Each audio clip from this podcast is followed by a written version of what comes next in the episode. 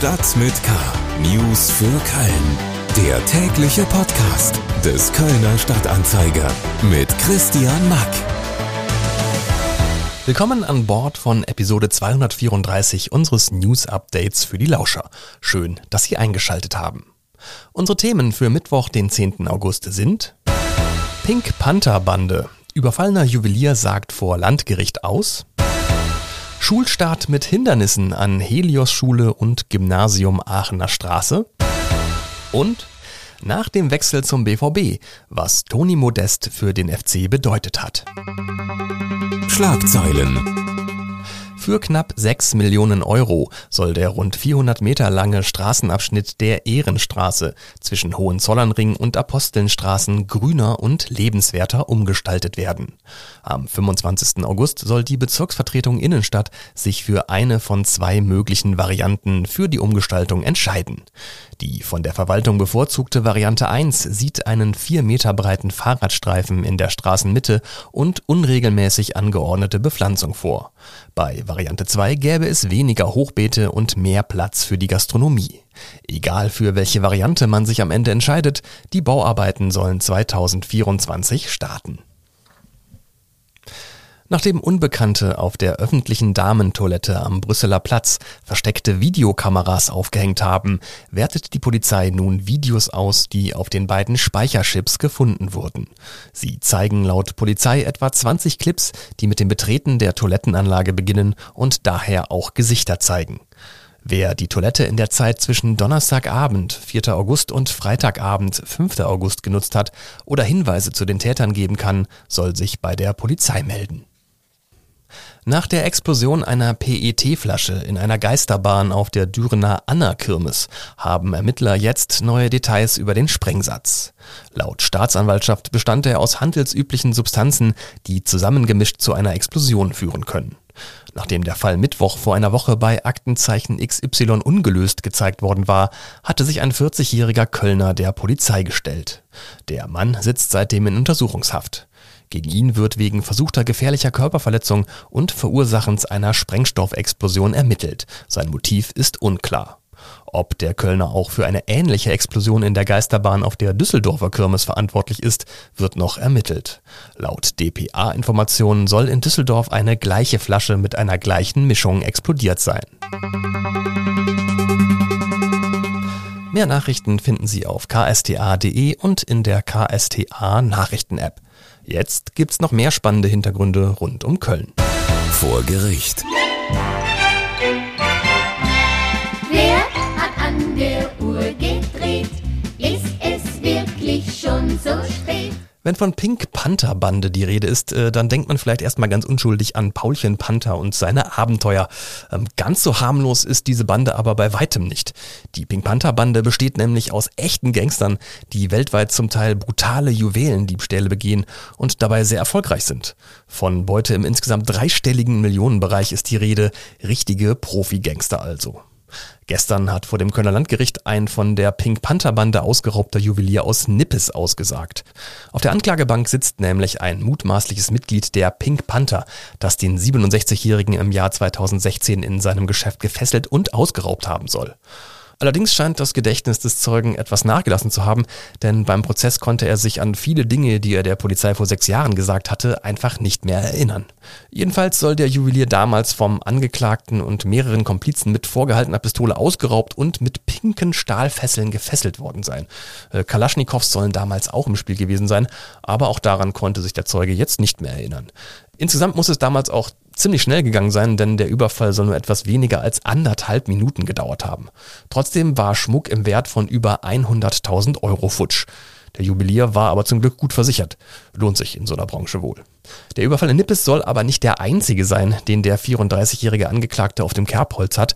Auf sein Konto gehen sollen nämlich auch ähnliche Überfälle auf einen Juwelier auf der Zülpicher Straße und einen Geldtransporter in Baden-Württemberg. Festgenommen werden konnte der mutmaßliche Pink Panther übrigens letztes Jahr am Flughafen von Mallorca. Der Fall war davor in Aktenzeichen XY gelaufen und es gab dort Hinweise dann von Zuschauern. Allerdings dürfte die weltweite Raubserie der Pink Panther Bande auch im Fall einer Verurteilung des Mannes nicht aufhören. Angeblich soll die Bande 200 Mitglieder haben. Heute ist nicht alle Tage. Ich komme wieder, keine Frage. Mehr dazu auf ksda.de. Schule. Heute war Schulstart in NRW. Auch für die rund 150.000 Schülerinnen und Schüler in Köln ging es heute am Mittwoch nach den Sommerferien weiter mit der Schule. Am Donnerstag beginnt dann für die Idötzchen der Ernst des Lebens.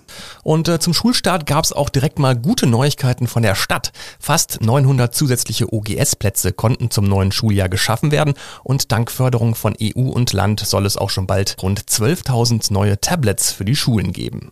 Zum Schulstart ist aber bei weitem nicht alles gut gelaufen. Einige Dinge sind auch richtig in die Hose gegangen. Zugeschaltet ist mir jetzt unsere Schulexpertin aus unserer Lokalredaktion, Alexandra Ringendahl. Hallo Alexandra. Hallo Christian. Ähm, nicht so doll war der Schulstart zum Beispiel für die Mittelstüfler an der Helios-Schule. Ähm, die standen nämlich plötzlich ohne Klassenzimmer da. Warum das denn? Ja, da gab es tatsächlich die Hiobsbotschaft genau am ersten Schultag, ganz kurzfristig, teilte da heute die Schulleitung den Eltern der Mittelstufe mit, ähm, dass sie das neue Interim, in das sie ab heute eigentlich einziehen wollen, nun doch nicht ähm, beziehen können. Und als Grund, der Grund ist, es gibt zu hohe Schadstoffwerte. Das Gesundheitsamt konnte die Räume deshalb eben nicht freigeben. Und damit sind eben die Helios-Schüler der siebten, achten und neunten Klasse im wahrsten Sinne obdachlos. Und ähm, sie sind auch eigentlich doppelt gebeutelt, weil im letzten November brannte erst ihr Interim in der Borsigstraße. Und äh, in dem wollten sie eigentlich bis zur Fertigstellung des Neubaus der Helios-Schule eigentlich bleiben. Dann sind sie schon mal umgezogen in nach Vogelsang in das Snake-Gebäude. Da mussten sie jetzt aus wieder, auch wieder raus, weil ähm, die Gesamtschule die Räume brauchte. Und jetzt dachte man eigentlich in der sogenannten Zwitschermaschine im einem Loftgebäude am Wassermannpark, dass äh, die Stadt für sie angemietet hatte, dass man endlich äh, loslegen konnte und eben aller Sorgen los sein sollte. Und dann gab es eben heute diese Botschaft. Und jetzt heißt es eigentlich lüften, lüften, lüften. Also 24 Tage, 24 Stunden, sieben Tage lang die Woche wird da jetzt quer gelüftet und in einer Woche werden dann neue Messungen genommen und dann hat man eben die Hoffnung, äh, dass es dann vielleicht besser aussieht. Hm, ähm, wie konnten die Schülerinnen und Schüler denn jetzt überhaupt da unterrichtet werden? Ähm, ist da wieder Fernunterricht wie zu Corona-Hochzeiten äh, angesagt gewesen? Ja, es gab eben jetzt aufgrund der Kurzfristigkeit überhaupt keine Möglichkeit, ein Ausweichquartier ähm, zu besorgen. Und jetzt sind als die Helios-Schule halt in der Mittelstufe zwangsläufig sozusagen Freiluftschule geworden. Der Unterricht findet jetzt in abgespeckter Form, aber ganz analog draußen statt auf dem Außengelände von ähm, diesem Loftgebäude. Und dank des stabilen Sommerwetters ähm, geht das jetzt gerade. Man kommt so über die Runden, aber ähm, das darf natürlich nicht allzu lange dauern. Und es gibt da eben auch Beispiele. Also mir fällt da zum Beispiel ähm, die Chemiecontainer ähm, am Montessori-Gymnasium ein, äh, wo eben die gleiche Problematik auch bei neu gebauten Räumen bestand. Und äh, da hat es eben Monate gedauert, bis man da mal fertig gelüftet hatte und dann eben das Gesundheitsamt das Go geben konnte. Also da kann man nur hoffen, dass das jetzt ähm, keine Hängepartie wird. Dann hat man echt ein Problem. Open-Air-Schule, also gerade bei der Helios-Schule, äh, Sonnencreme nicht vergessen. Ähm, auch nicht ganz so gut gelaufen ist der Schulstart am Gymnasium Aachener Straße. Was ist da passiert? Ja, da lief halt auch nicht alles glatt. Äh, in der Schule, die ja auch pünktlich zum Schuljahrsbeginn öffnen sollte, hat man allerdings schon vor einigen Wochen, also mitten in den Ferien, mitgeteilt, dass die Brandschutztüren pandemiebedingt eben nicht rechtzeitig geliefert werden konnten. Und ohne solche Türen kann in Deutschland eben keine Schule öffnen, auch wenn man sogenannte Brandwachen vor die Tür setzt. Das reicht nicht. Und äh, ja, von daher starten da die fünften Klassen, ähm, aber immerhin nicht obdachlos. Sie haben ein Obdach gefunden für die ersten beiden Monate. Und zwar ziehen die jetzt nach nach Löwenich in das dort neue Gymnasium Zusestraße, das erstmal nur mit fünf Klässlern startet und deswegen noch ein bisschen Platz hatte. Schulstart in NRW. Für viele Schülerinnen und Schüler, auch bei uns in Köln, heißt es jetzt nach den Ferien wieder Business as usual. An manchen Kölner Schulen verlief der Schulstart allerdings eher holprig. Mehr dazu auf ksda.de. FC News. Toni Modest wechselt zum BVB. Ende der Woche gab es erste Anzeichen dafür. Am Anfang der Woche war es dann Gewissheit und mittlerweile hat Modest auch schon die ersten Trainingseinheiten für Dortmund hinter sich und könnte Freitag bereits für den BVB auflaufen. Die Aufregung hat sich in Köln also ein bisschen gelegt. Höchste Zeit, die Sache mal nüchtern zu betrachten. Und dafür habe ich jetzt unseren Sportchef und FC-Experten Christian Löhr bei mir im Studio. Hallo Christian. Grüß dich. 156 Spiele für den FC und 79 Tore, das ist die Bilanz von Modest in Köln. Ähm, aber das sind nur die nackten Zahlen. Welche Bedeutung hatte Toni Modest für den FC?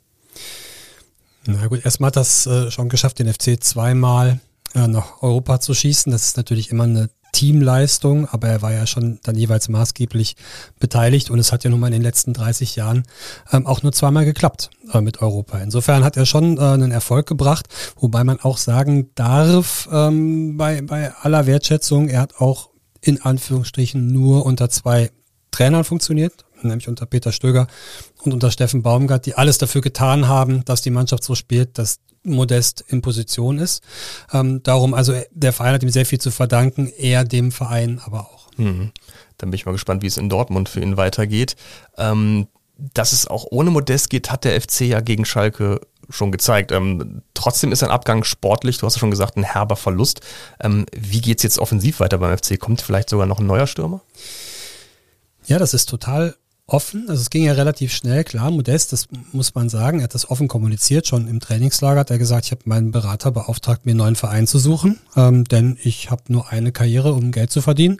Ähm, ist ja auch schon 34, also. Genau, und so ist er dann auch ganz klar. Er, trotz allem, und das hat mich damals auch gewundert, wir haben es auch geschrieben, im, im Pokal in Regensburg ähm, war Hector nicht in der Startelf, darum braucht, man, braucht der FC einen, einen, einen Kapitän und hat dann Modest als Kapitän aufs Feld geschickt, wo ich dann denke, naja gut, einer, der seine Leute drum schickt, überlegt, äh, einen neuen Verein zu suchen, ob das der ideale Kapitän ist, sei mal dahingestellt. Ähm, aber ja, er hat es offen kommuniziert, man konnte sich darauf einstellen. Ähm, es ging dann aber am Ende schneller als erwartet, äh, so dass dann der Spieltag kam. Dann kommt nach dem Spieltag wird nur kurz ausgelaufen, dann gehen alle nach Hause und haben einen freien Tag. Ähm, darum gab es jetzt auch noch gar nicht die Zeit von, von ja nun mal letztlich Geschäftsführung und Trainerstab, die müssen das ja schon auch zusammen diskutieren, ähm, mal Kassensturz zu machen ähm, und zu sagen, was gibt denn der Kader eigentlich her ohne Modest? Ja, es ist ja auch eine Frage des Geldes, äh, neue Leute eventuell einzustellen. Und so flüssig ist der FC ja jetzt nicht unbedingt, ne? Genau. Ja, ähm, eine verbale Blutgrätsche rund um den Modest-Transfer gab's aus England. Äh, die britische Boulevardzeitung Daily Star hat über die Qualität von Modest gelästert. Äh, was war da los? Ja, ach, man muss ja sagen, so eine Geschichte ist es, eine klassische Boulevardgeschichte, die ja auch gut funktioniert, denn die gucken dann ähm, nach Deutschland auf die Bundesliga, wollten einen Aufhänger haben zu Haaland, der gerade zu Manchester City gewechselt ist aus Dortmund und sagen dann, ähm, ja, mit wem ersetzt denn jetzt Borussia Dortmund, ja nun mal auch Champions League Teilnehmer, ähm, den Erling Haaland? Und dann sehen die, ah, mit Anthony Modest ähm, vom berühmten, mächtigen 1. FC Köln. Ähm, und dann fiel offenbar noch einem Kollegen ein, dass Modest vor zehn Jahren mal auf Leihbasis in der Premier League gespielt hat, nämlich mhm. für die Blackburn Rovers im Abstiegskampf äh, und da eben, ich würde jetzt mal fast sagen, komplett versagt hat. Das waren, glaube ich, auch nur eine Handvoll Spiele, ne? Es ist halt so, diese Wintertransfers, die gehen ja sehr gerne mal schief. Der FC kann ein Lied von singen. Gerade Mittelstürmer, die haben dann keine Bindung. Die, dann läuft das erste, das zweite Spiel nicht gut und dann geht's dem Bach runter. Und ähm, genau so ein Wechsel war das damals. Blackburn ist auch dann tatsächlich abgestiegen. Ähm, allerdings muss man mal sagen, ähm, das ist zehn Jahre her. Modest ist heute ein anderer Spieler und es ist ja auch nicht so, dass Modest immer getroffen hat. Hm. Ähm, denn auch äh, in der vorvergangenen Saison war er in der Rückrunde ausgeliehen nach Saint-Etienne ähm, in, die, in die französische Heimat äh, und hatte auch gar nichts getroffen. Vielleicht wird sich die englische Boulevardpresse also noch wundern über den Wechsel. ja. KSDA-Sportchef Christian Löhr hat uns den Abgang von Toni Modest zum BVB mal ganz in Ruhe eingeordnet. Alle Infos rund um den FC gibt's natürlich in ganz ausführlich auch auf ksda.de. Das war's zumindest für heute mit Stadt mit K. Danke fürs Reinhören und wenn Sie noch mehr Podcasts vom Kölner Stadtanzeiger aufs Ohr haben wollen, dann schauen Sie mal vorbei auf ksda.de slash podcast oder überall da, wo es Podcasts gibt. Mein Name ist Christian Mack, machen Sie es gut und bis zum nächsten Mal. Stadt mit K. News für Köln. Der tägliche Podcast.